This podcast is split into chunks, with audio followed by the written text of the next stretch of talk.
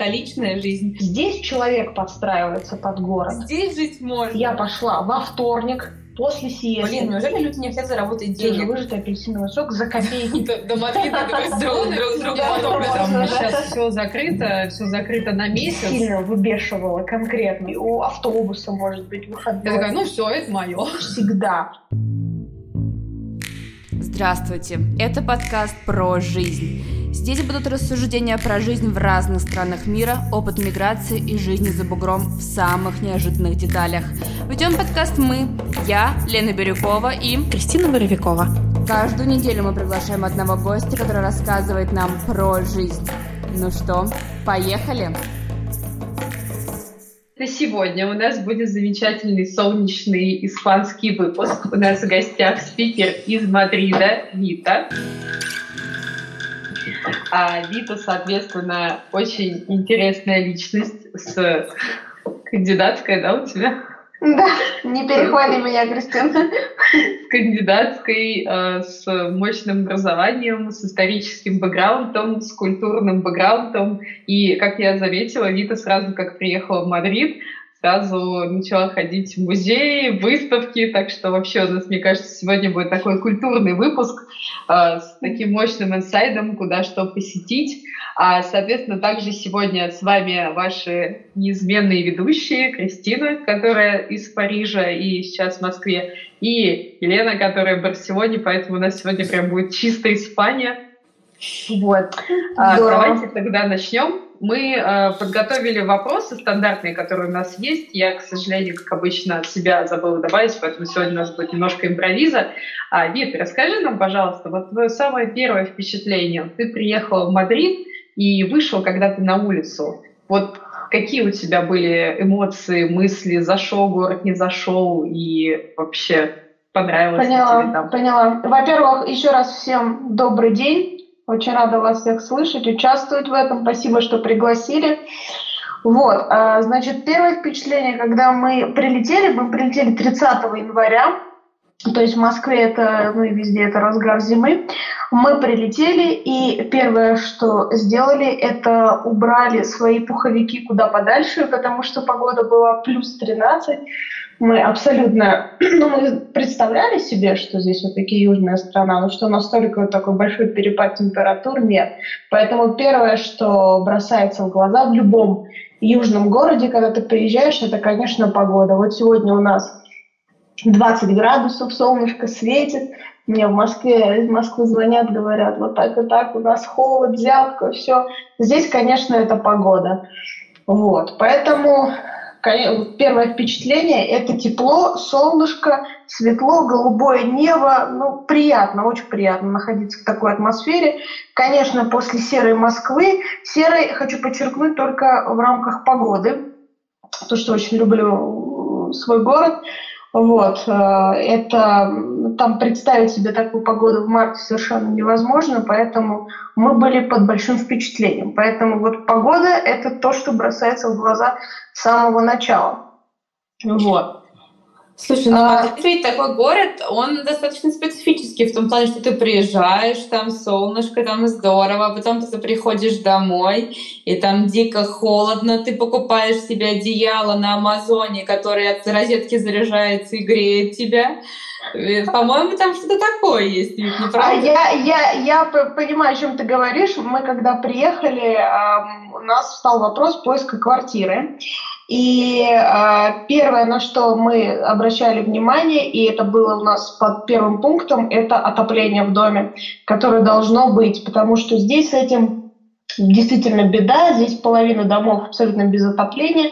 Они включают кондиционер, теплый воздух, и этим обогревать совершенно не подходит для нас, для Росграждан. Нам нужны батареи, поэтому мы, в общем-то, нашли такую квартиру и сейчас очень довольны в комфортных условиях. У нас дома тепло, плюс у нас вот эти вот витражные окна, которые здесь в Испании очень э, э, распространены. Ну вот, э, если вы из Барселоны знаете, это называются мастрадоры, вот от пола до потолка у нас еще южная сторона, и в принципе мы даже сейчас выключили все батареи, у нас очень тепло, у нас много солнца, яркая квартира, Поэтому в этом смысле, да, здесь многие страдают от того, что на улице тепло, дома холодно, но нам повезло. Мы нашли соответствующую квартиру для себя.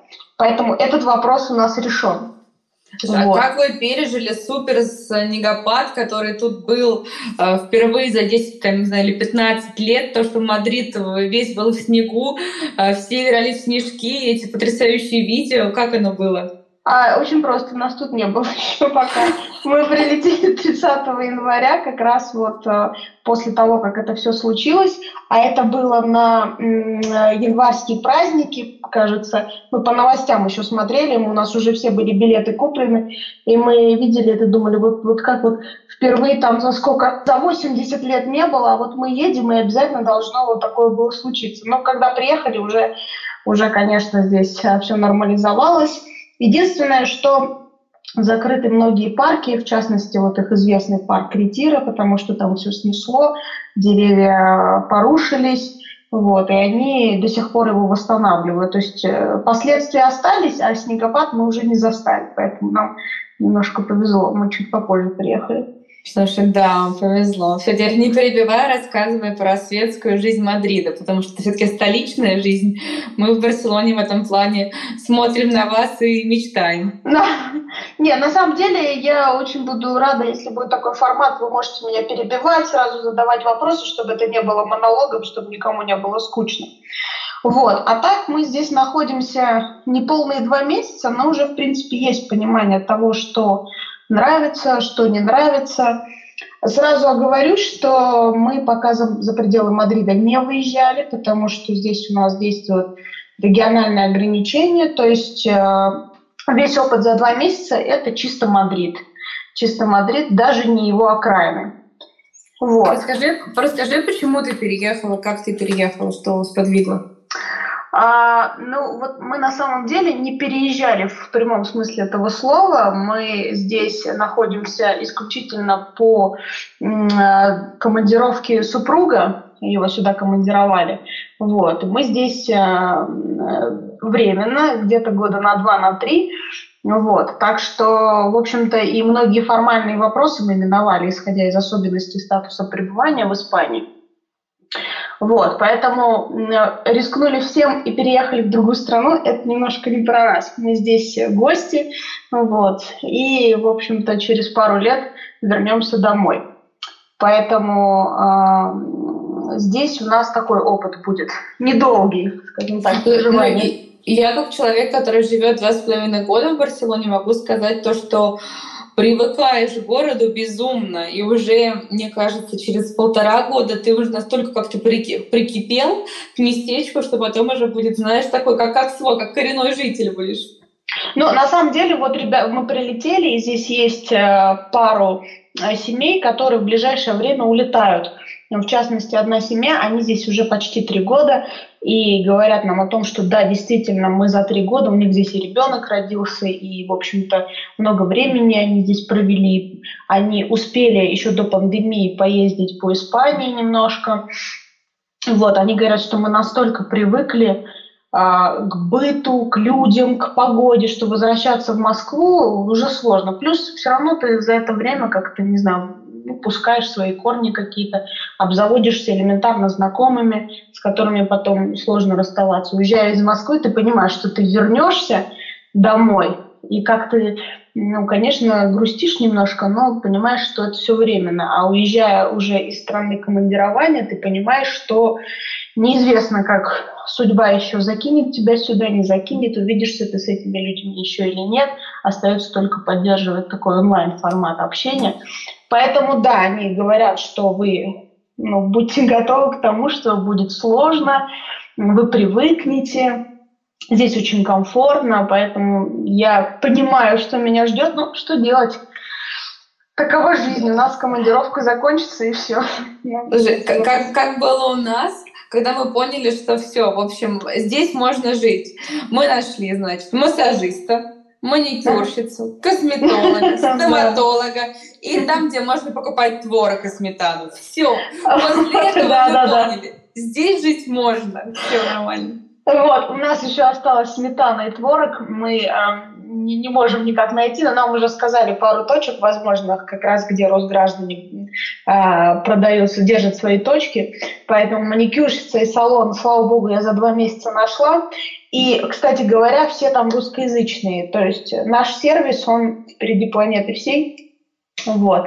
Поэтому в этом плане мы нашли свою точку комфорта. Вот. Э, про погоду Что? сказали. Да, да. А что вот за два с половиной, э, два с половиной месяца бросилось в глаза? Да, расскажи, пожалуйста, и плюсы, и минусы. Да, у меня я условно так вот свое первое впечатление поделила на плюсы минусы и то, что меня удивило. То есть я еще не могу понять, как я к этому отношусь. Ну, плюсы, мы уже говорили о погоде.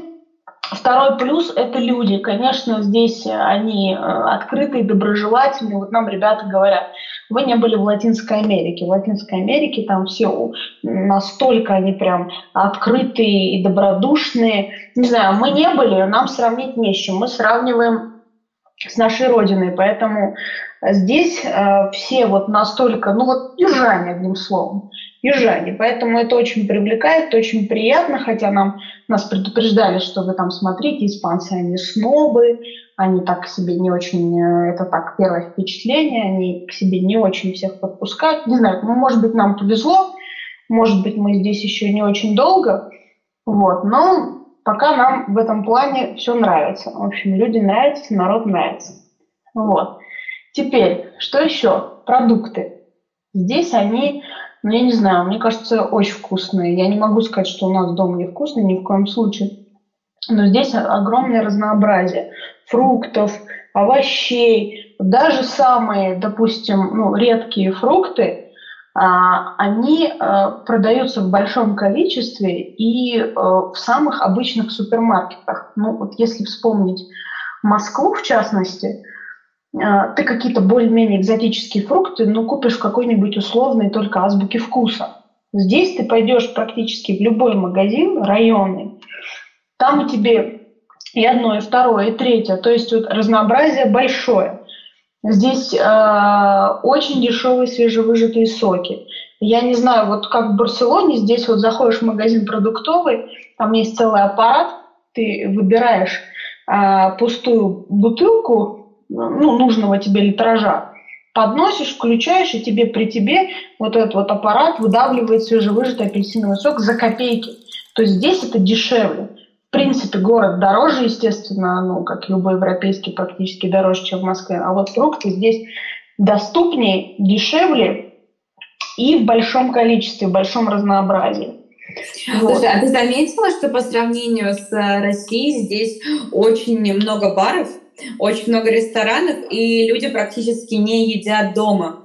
То есть, что тоже очень интересно, что в, по сравнению со всей Европой в Испании самое большое количество баров и ресторанов. И мы, когда приехали, для меня было тоже очень странно то, что а, люди постоянно едят завтрак, обедают, ужинают в кафе. Мне казалось, ну как так, домашняя еда самая лучшая. Через два с половиной года ты думаешь, блин, а люди вообще поняли кайф, не нужно сидеть на кухне, можно недорого поесть в кафешках и все очень вкусно будет при этом. В любой кафешке вкусно. Да, да, мы, конечно, он, тут просто на каждом шагу мы это видели. И бары, и пивные, и кафе, и рестораны. Их действительно очень много. И они вот все, вот испанцы, они как-то вот на улице никого нет. Поворачиваешь за угол, где там какая-нибудь совершенно вот обычная кафешка, там все, там просто все. А по поводу того, что они не кушают дома. А, мы действительно, когда летели в Мадрид, э, мы знали, что вот э, э, так говорят за них. Но что мы увидели, когда мы приехали? Мы не увидели, что у них на столах еда. Мы видели, что они все время да, проводят время в кафешках, в барах, но у них напиток и какая-нибудь закуска.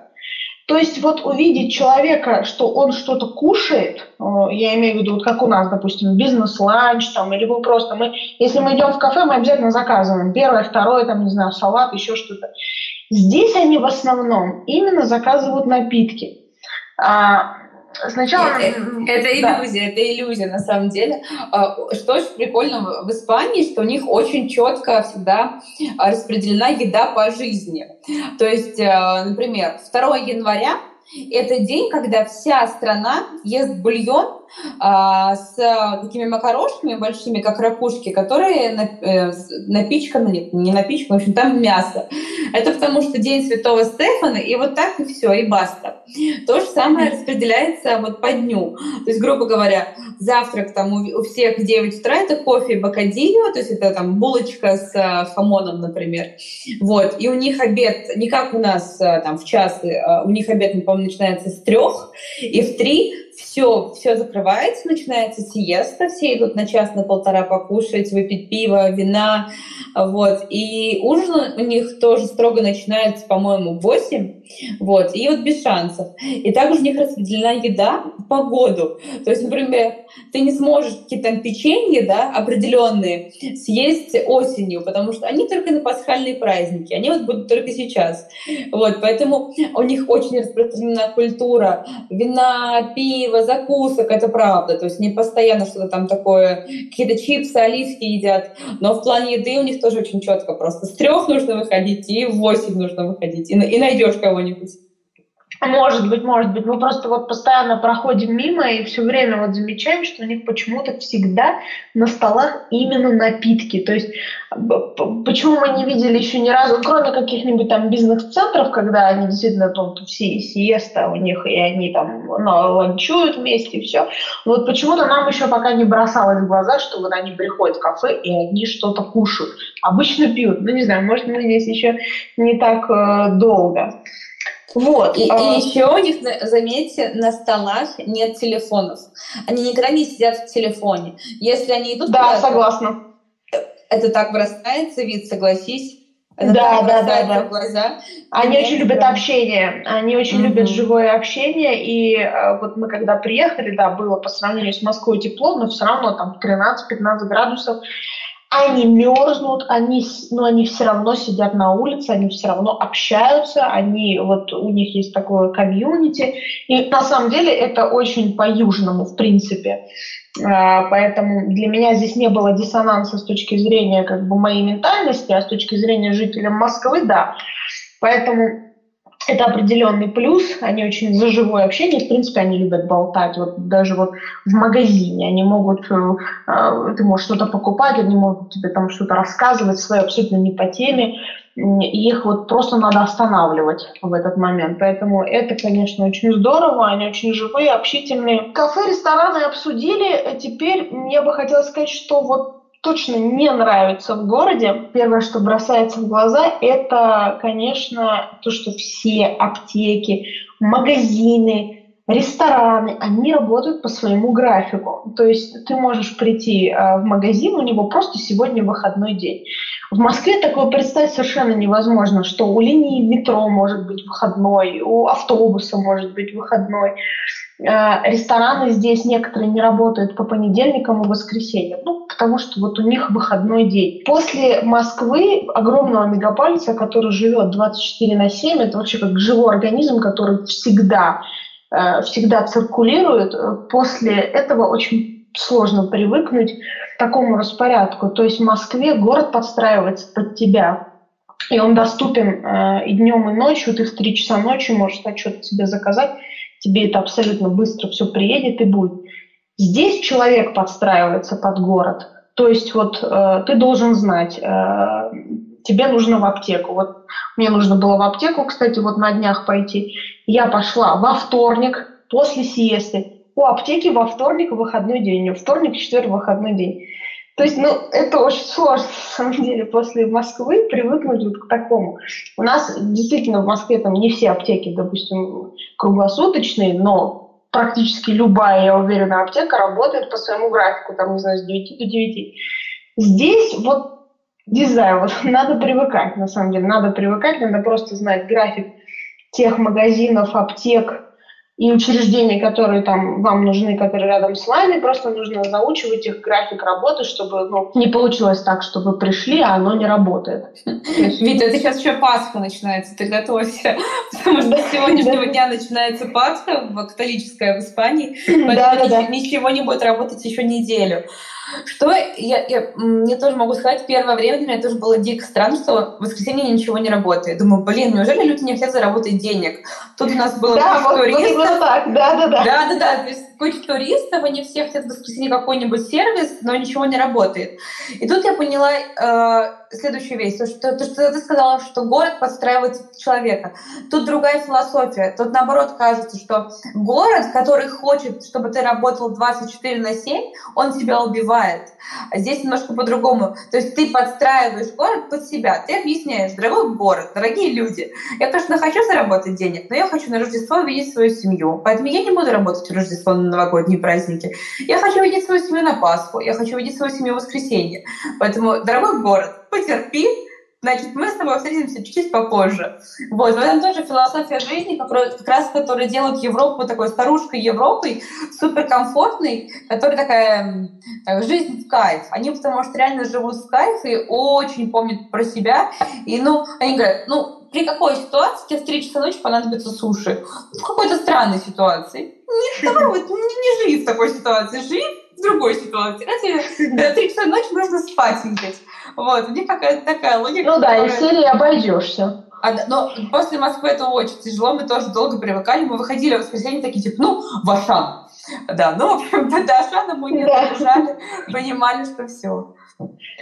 Да, это, это, конечно, вот это прям шок, первое впечатление, что особенно вот после Москвы, где все работает, э, тогда, когда вот ты захочешь только, здесь, да, ты немножечко перестраиваешься на другой режим, но мне кажется, со временем все равно как-то оно нормализуется. Вот. Тем более мы уже два месяца, это, это шок, который был еще у нас в феврале, вот уже март заканчивается, поэтому я уже спокойно об этом говорю, вот, потому что поначалу прям сильно выбешивало конкретно.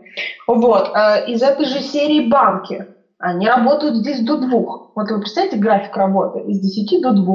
А касса работает до 11. То есть у кассы э, режим работы только один час. То есть вот, и вот хоть ты тресни, вот банк работает до двух. Все свои дела меняй, э, все переноси, но вот подстраивайся под банк. То есть не банк под тебя, а ты под банк. Ну и вот как бы в продолжении разговора про аптеки, магазины и все прочее. То есть здесь ты как бы привыкаешь к режиму города, ты под него подстраиваешься.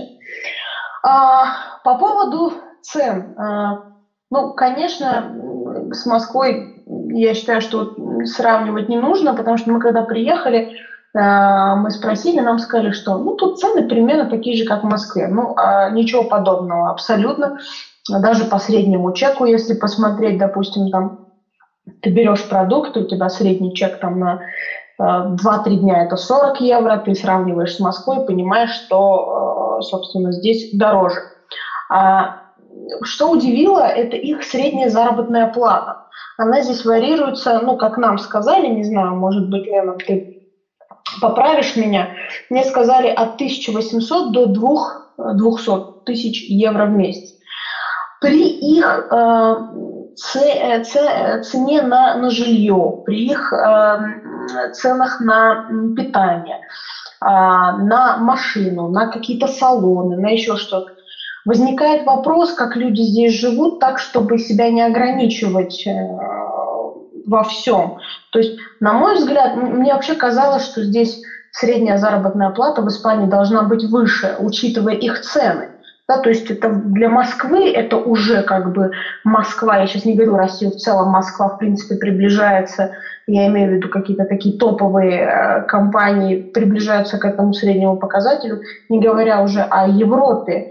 То есть здесь, вот это было действительно удивлением, нам казалось, что здесь, как, э, учитывая их цены, то есть и зарплаты выше, но ничего подобного, и вот возникает вопрос, как вообще люди здесь может, Лен, ты как-то прокомментируешь, как вообще они здесь вот на, на эту зарплату живут? На тебе сказали хорошая зарплата, потому что, ну, это в Мадриде немножко побольше зарплаты, чем в Каталонии, хотя я точно не знаю. В салоне еще меньше зарплаты. Тут порядка зарплата средняя полторы тысячи евро.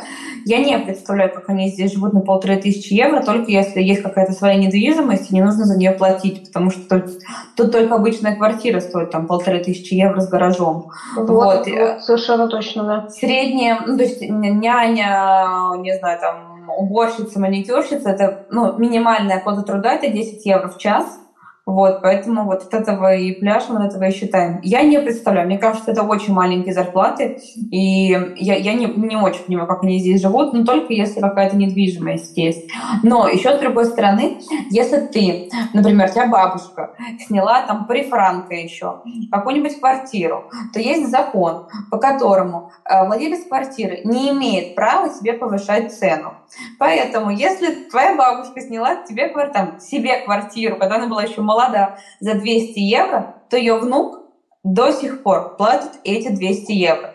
Что, да, но это, не думаю, что это очень частая ситуация, но его никто не имеет права выселить. Если э, ты платишь за свою квартиру регулярно, ни один суд тебя не выселит. Поэтому я думаю, может быть, что еще отчасти какие-то такие бывают кейсы, которые тоже можно рассматривать.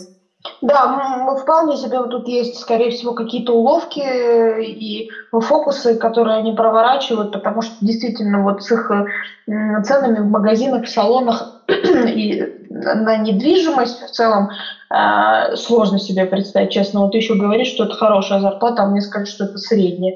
Э, то есть оно и ценник ниже может быть в Мадриде по зарплате. Как они на это вот живут, при том, что они целыми днями в кафе сидят, я не знаю, честно. Э, вот, поэтому э, это, конечно, ну, удивляет. Слушай, но, но с другой стороны, что тоже э, интересно, и мне кажется, это очень здорово говорит о стране. Если ты на пенсии, то есть вся твоя работа пришлась тоже плюс-минус на, время, на времена Франка и плюс-минус, то твоя пенсия порядка 3000 евро. Вот, поэтому на 3000 евро дедушка там какой-нибудь отлично живет. Если дедушка всю жизнь работал, а бабушка была домохозяйкой, но дедушка почему-то умер, э, то его пенсия передается ей. Поэтому она может на его пенсию жить до конца жизни. То есть э, они здесь все живут долго, поэтому они не умирают в 60. Эм, дедушка живет 90 лет, бабушка живет 110 лет. И поэтому все вот эти вот года она получает его пенсию в 3000 евро. И отлично себя чувствует.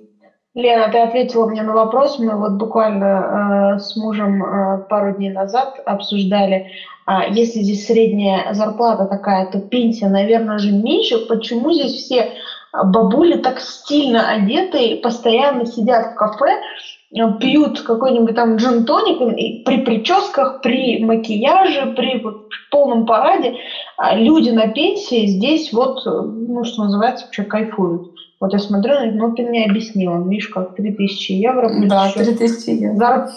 Пенсия дедушки, да, ну, просто Прекрасно. А, у, нас да, тоже есть такие вот группы русские в Фейсбуке, и очень многие тоже женщины приезжают сюда, встречают какого-нибудь дедушку, который получает бабушкину пенсию, там, потому что она его покинула, вот, и как бы сидит себе прибивав, ну, прибиваючи, потому что его пенсия вдовца и его пенсия. И вот какая-нибудь женщина говорит, вот, сейчас я приголублю дедушку, он на меня женится, я получу испанское гражданство, и все. Но нет, если дедушка женится, он потеряет свою пенсию вдовца. И поэтому эти бедные женщины сидят 10 лет, там, 20 лет, чтобы они женились, на них не женятся, они с грустью не понимают, что происходит, но вот так вот, да. Они очень прям вот э, статус, статус вдовца берегут и сохраняют, чтобы получать э, определенный бенефит от государства. Сейчас пенсия, которая начисляется, а, не за, там, вот, если, грубо говоря, сейчас выйти на пенсию за тот период, когда ты работала вот кризисные годы, пенсия намного меньше. Поэтому тут бабушки живут нам, там, которым 80 плюс, живут намного ну, интереснее, достойнее в плане финансового обеспечения, нежели вот бабушки, которым лет 60 сейчас. А, ну вот, это объясняет, да, ты говорила, что период э, франка, если они там, если больше 80, да, то есть у них такая высокая зарплата. Ну, здорово. Это, на, на самом деле это ответ, потому что у нас не было ответа на этот вопрос. Мы очень удивлялись. Ну, как так вообще? Вот, казалось бы, да? Ну, мы же все сравниваем с нашими пенсионерами, которые там на 8 тысяч несчастные живут, а здесь вот совершенно другая картинка. Ну, здорово, если это так. Вот. А, что еще вообще ну, а, бросает, ну не то, что бросается в глаза, то, что мы отметили, это неудобное метро в Мадриде, очень неудобное метро. Но мы здесь в метро не ездим, но мы как-то зашли, попробовали, нам абсолютно не понравилось. Это не Москва. А, здесь огромные переходы, иногда легче просто пройти пешком, а, даже несколько остановок, чем спускаться в метро, потому что у них очень неудобная вот эта система коммуникации между станциями. И ты долго ждешь. У нас, допустим, если в Москве 40 секунд не приезжает поезд, у нас уже начинает народное возмущение уже проходит. Типа, как так? Долго мы ждем. Здесь может быть и 5, и 7, и 15 минут, но Кристина в Париже, я думаю, она согласится. Я думаю, у них то же самое, потому что вот я в прошлом году была в командировке в Праге месяц, там точно такая же ситуация. То есть метро, они даже сами этим не очень пользуются. Гораздо проще если нет собственной машины, а, у них очень хорошая вот линия сообщения автобусная, а, практически вот любая точка города. Ты сел и ты поехал гораздо а, быстрее и комфортнее. Единственное, что когда ты едешь наземным транспортом, вот здесь в Мадриде, у них на каждом углу буквально светофоры. У них может быть квартал в одно здание, одно вот, допустим, большое здание, и ты постоянно, ты проехал, остановился, проехал, остановился. То есть по километражу до, скажем, там, основных э, центровых мест Мадрида может быть там 3 километра, а ты будешь ехать 20 минут. То есть вот в Москве 3 километра никто 20 минут не едет, если только не пробка. Здесь пробок нет, но светофор на светофоре стоит, и ты постоянно, ты, ты, ты даже не едешь, ты в основном просто стоишь. Вот, поэтому это, конечно, очень так напрягает. Слушай, а вот да. как э, сам город? То есть он зеленый, красивый, то есть как оно? И расскажи, плиз, как у вас открыты или не открыты все эти музеи, концертные залы, потому что у нас сейчас пока что все закрыто, и мы сильно грустим. Слушай, у нас тут все открыто, мы приехали, очень э, тоже были удивлены тем, что абсолютно все работает, все и кафе, и музей, и рестораны. А, тут единственное, что когда мы прилетели, был комендантский час с 10 э, часов э, вечера начинался до 6 утра. Буквально где-то недели две или три назад они продлили его до 11. Но этого вполне достаточно для европейского города. Здесь, в принципе, никто до 11 не сидит, если это только не какие-нибудь там ночные бары. Поэтому и даже 10 часов вечера было вполне достаточно, поэтому какого-то дискомфорта в этом мы лично вот не чувствовали. А так все открыто, э, все работает. Э, в музеях мы были вот в трех главных. Э, Прада, значит, Рейна Софии и Тиссенборненица вот эти вот их три главных музея, которые они постоянно у них на всех там э, плакатах, они вот это вот их главные достопримечательности. Вот, конечно, музей Прада, он, ну, сам по себе самый известный, он, ну, там такие красивые полотна известные, там и Тициан, Гой, Веласкес, ну, в общем, э, очень понравилось. Я вообще, в принципе, любитель э, живописи, поэтому мне, ну, кстати, не, не современный для оговорки. Вот. Поэтому, если кто любит классическую живопись, обязательно вот будете в Мадриде, это прям для посещения номер один, это музей Прада. Вот. Все работает, все как бы функционирует. Единственное, что, допустим, в музеях у них есть какое-то ограничение по посещению. Скажем, если там, ну, грубо говоря, там а, переваливать за какую-то э, цифру количество людей в музее, они могут там попридержать очередь, э, что, мол, там вот она немножко освободится, и вы зайдете. Но в целом все работает. И это огромный плюс, потому что я знаю, вот мы с Кристиной общались, и она говорила, что в Париже все закрыто. Э, вот. Но нам в этом плане немножко повезло. А по поводу, в принципе, вот антипандемийных средств, здесь все ходят в масках, даже на улице, когда становится тепло, жарко, на самом деле очень тяжело даже ее носить, но здесь огромные штрафы. То есть э, здесь все очень серьезно относятся к этому. Хотя в целом мы заметили, что отношение у испанцев к жизни такое, очень легкое, простое, э, граничащее с таким халатным. И это, кстати, вот проявляется во всем. И в магазинах, и в музеях, и в каких-то медицинских учреждениях. Они такие вот легкие, они не заморачиваются. То есть вот а, у нас чуть что, у нас паника, мы сразу там бежим к врачу, там сразу что-то пытаемся вылечить. У них нет. Они вот, если вот грубо говоря, не сильно беспокоит и не надо. Надо подождать, надо вот э, время выделить на это и как бы все. А целом они такие легкие. Поэтому, мне кажется, именно по этой причине здесь все и работает. То, что они маски носят, но при этом себя абсолютно не ограничивают в каких-то жизненных удовольствиях. Да, маски мы носим, да, там мы антисептиком пользуемся, но при этом у нас бары и рестораны открыты. Мы не собираемся себя в этом ограничивать. То есть мы любим это дело. То есть вот в этом смысле нам повезло что мы сюда приехали, вот, не ограничивали себя. Нет, я тебе, я тебе более того скажу, ты несколько раз упоминала а, про Париж, да, там сейчас все закрыто, все закрыто на месяц. Да, я сочувствую, Кристина. Ну, я знаю, что ты сейчас в Москве, И... но все равно сочувствую. Там закрыто на месяц, ничего не работает. И по поводу метро, да, там такая же ситуация, что нужно долго ждать вагон. И метро, как я понимаю, не особо популярен. Вообще, на самом деле, туда не спускалась, потому что для меня это как, не знаю, как вход в подвал как будто бы какой-то, потому да, что да, там да, как-то не, так, не так оформлено, как у нас все помпезно. Вот. А по поводу зарплат тоже похожая ситуация. То есть, э, ну, зарплата немножко выше, конечно, средняя в Париже, но прожиточные, а, прожиточные траты выше. То есть, действительно, ты сказала, 40-50 евро, там 500 евро на неделю, если продукты. Да, да, да, да, да, да. Так что, да, действительно, у меня тоже был такой же вопрос, почему и как, почему живут. И у нас как раз будет в одном из будущих выпусков человек, который там пять лет прожил в Париже, и она как раз со всей этой бюрократией сталкивалась.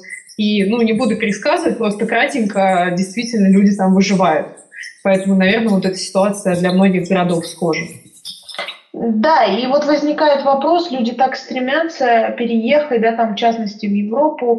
Если ты знаешь, что тебе не светит, это, допустим, высокая зарплата, то возникает вопрос, а что вы тут делаете? Неужели ради погоды, природы? Ну, это, конечно, тоже причина переехать. Естественно, там, может быть, климат не подходит, суровый, там, российский и так далее. Это медицинские какие-то показания, да.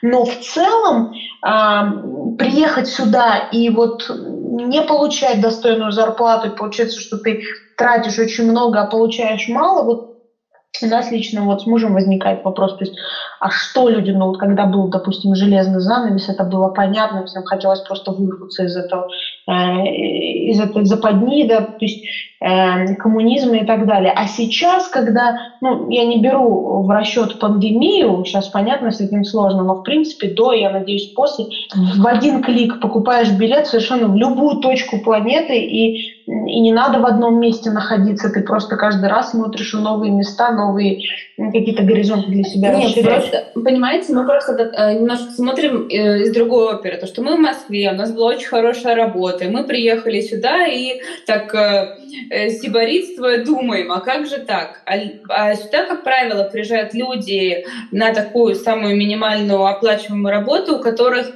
на, на их месте, там, где они там, живут в данный момент, еще меньше зарплаты.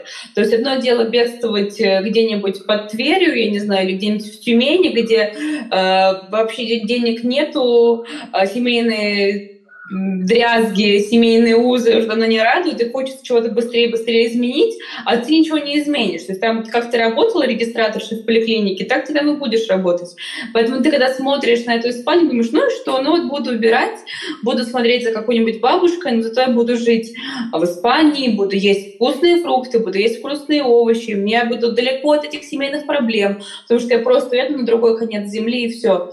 Тут просто немножко данные у всех изначально разные. Если ты работаешь где-нибудь партнером, получаешь нереальные деньги и бросаешь все, чтобы стать э, свободным художником в Мадриде, ну да, да, такое. Быстро, быстро очнешься и станет очень грустно. А если не очень круто живешь в России, то в Европе, мне кажется, очень круто, даже если долго много вкалываешь. А, я здесь хочу добавить, что, честно говоря, и э, истории среди партнеров есть. То есть, Лен, далеко ходить не нужно. Партнеры там нашей фирмы, они э, переезжают в другие страны на позицию даже ниже, но тем не менее им там прям заходят, и они там живут.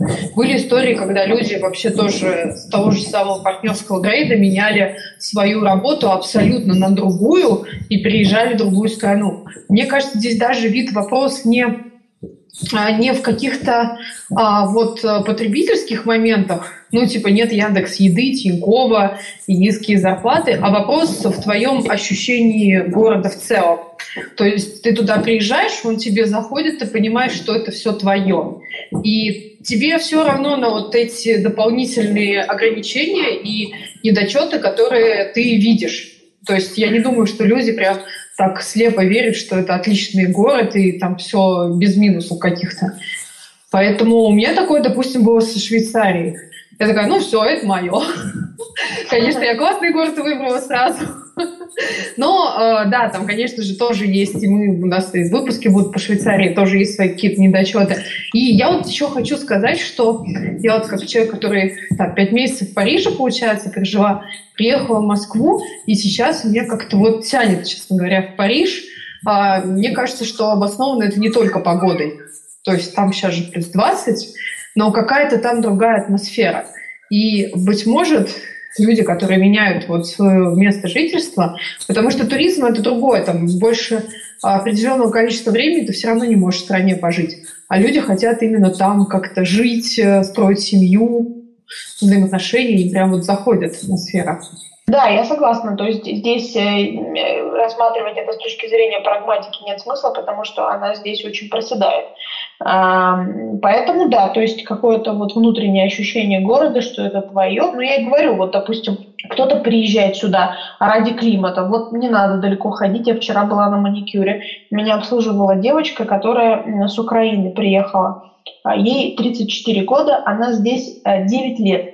9 лет она живет в Мадриде, 9 лет она делает ногти. И она говорит, мне так нравится Мадрид. Я говорю, вот чем вам нравится? Она говорит, ну здесь вот погода, здесь природа, здесь люди. Она говорит, я же еще говорит, не из Киева, там, из-под Львова, там такого нет, мне так нравится. То есть вот человек, в принципе, э, ну вот приехал сюда абсолютно без языка. Она говорит, я приехала, я языка совершенно не знала. Она пошла на курсы, она здесь э, выучилась там на мастера э, по маникюру. То есть она здесь делает маникюр, она здесь живет 9 лет, в общем-то, ну, мне кажется, мастер маникюра, он и, и в Москве не очень получает, и здесь не очень получает, но ей при этом очень нравится. То есть она приехала ради этого. Мне вот с моим, э, с моим мировоззрением понять сложно, но это как бы личное дело каждого. Она говорит, я себя здесь чувствую счастливой, мне нравится все я э, ощущаю, что это мой город. То есть я живу в ритме этого города. У меня нет никакого внутреннего диссонанса, что я вот, допустим, здесь вот приехала, я зарабатываю немного. Ну, в общем-то, ногти можно и тут, и там делать. Но здесь она находится, потому что это совершенно точно ее. Вита, вот. ты так интересно и вкусно рассказываешь, тебя вот хочется слушать и слушать, и Ой, я вот с удовольствием тебя бы еще, еще раз... Во-первых, ты нереальным образом пополнила мой сразу словарный запас, видя очень много новых терминов. Поэтому, с твоего позволения, их буду использовать. А, скажи, пожалуйста, я, насколько знаю, а, ты знаешь испанский язык. То есть у тебя нет, нет проблем с коммуникацией с местным населением, да? Да, я его изучала э, в магистратуре год. Э, и, э, ну, честно говоря, в работе он мне, к сожалению, не пригодился, поэтому он у меня ушел в пассив а, за несколько лет. И вот когда мы узнали, что мы а, поедем в Испанию, я его опять возобновила. То есть я речь понимаю, я говорю. Проблема моя в том, что мне надо просто больше слов понахватать. Ну, вот, например, вот мы были в магазине. Ну, честно, я в Москве, когда училась вот в институте, я понятия не имела, как будет на испанском петрушка, укроп и так далее. То есть, ну, вот эти слова, они, естественно, цепляются к тебе, когда ты уже живешь в среде. Потому что на парах такие вещи не изучают. У нас мы о высоком говорим, международные отношения и все прочее. Но в целом, да, в целом, да, я на языке говорю. И это для меня лично было очень важным, чтобы я жила и понимала. Коллеги мужа, их жены, которые совершенно не говорят на языке, их это не смущает, они совершенно спокойно заходят в магазины и э, отовариваются. Никаких проблем они с этим не испытывают, абсолютно не понимают, зачем нужен язык, учитывая, что они здесь временно. То есть у них с этим проблем нет. Просто мне так было комфортнее. Ты, ты прям как мою ситуацию описала, потому что я тоже принципиально не учу французский, но еще по одной причине, что я боюсь забыть из-за этого английский, поскольку нахожу за собой такую, а, такую характеристику, что изучая новый язык, я забываю предыдущий. Вот, но я все-таки верю в то, что в Париже с английским можно жить, и какой-то степени мы даже с ними друг друга понимаем. Но в любом случае, как говорят мои родители, э, люди друг друга поймут, можно даже на языке жестов. А в целом ничего этом такого нет. Они совершенно спокойно к этому относятся. Но я знаю, Кристина, может, ты меня поправишь, я знаю, что в Париже, вообще во Франции в целом, они очень не любят, когда с ними говорят на английском. Это так? А, да, действительно, такое есть. И я в первые дни своей жизни там э, говорила всем спасибо, здравствуйте, и сколько это стоит на английском, уверенно хлопая глазами и с надеждой потянуть свой язык и по возвращению там в Москву говорить прям fluently на английском. И меня, конечно, очень быстро все обламывали. Э, реакции негативные, крайне негативные, то есть лицо какое-то такое с недовольной гримасой делают, ну и, конечно же, не отвечают. Но если ты начнешь свою фразу с «измените», там, да, excuse moi, там, простите за мой французский, а, и поздороваешься на французском, а потом извинишься и перейдешь на английском, ты сразу поймешь, что на английском, по-английски, в принципе, все разговаривают в Париже, особенно в историческом центре, и, собственно, вполне тебе ответят. Здесь уже, я считаю, что нужно учитывать какие-то традиции и культуру каждой страны, каждого народа, где ты пребываешь, и просто уважать их отношение к языковым каким-то при, при, при, причудам, иначе не могу это сказать. Потому что действительно английский знают во Франции, и с английским можно там выжить. В Испании просто они не знают английский, они даже не парятся. У нас есть, когда ты идешь на фитнес, есть э, портреты всех тренеров и какие языки они знают. Испанский, каталанский, все, английский, никто. Есть один мальчик на ресепшене, который знает английский, его там как священную корову ко всем иностранцам подводит, потому что иначе никак. Да, да, вот есть такое дело, на самом деле, но мне кажется, это тоже вот э, отношение такое вот национальное, немножечко, я просто не, люб, ну, не люблю это слово халатное, потому что он несет в себе достаточно отрицательную коннотацию, но мне кажется, оно очень подходит для испанцев, вот именно халатное. И мне кажется, а, ну, зачем вообще вот, ну, другой язык, испанский, он очень распространенный, он второй по распространению в мире, обойдетесь. Вот я скажу, не поймете, там переспросите, там посмотрите, узнаете у другого. Они не заморачиваются вообще вот ни о чем. Им все равно, поймешь ты или не поймешь.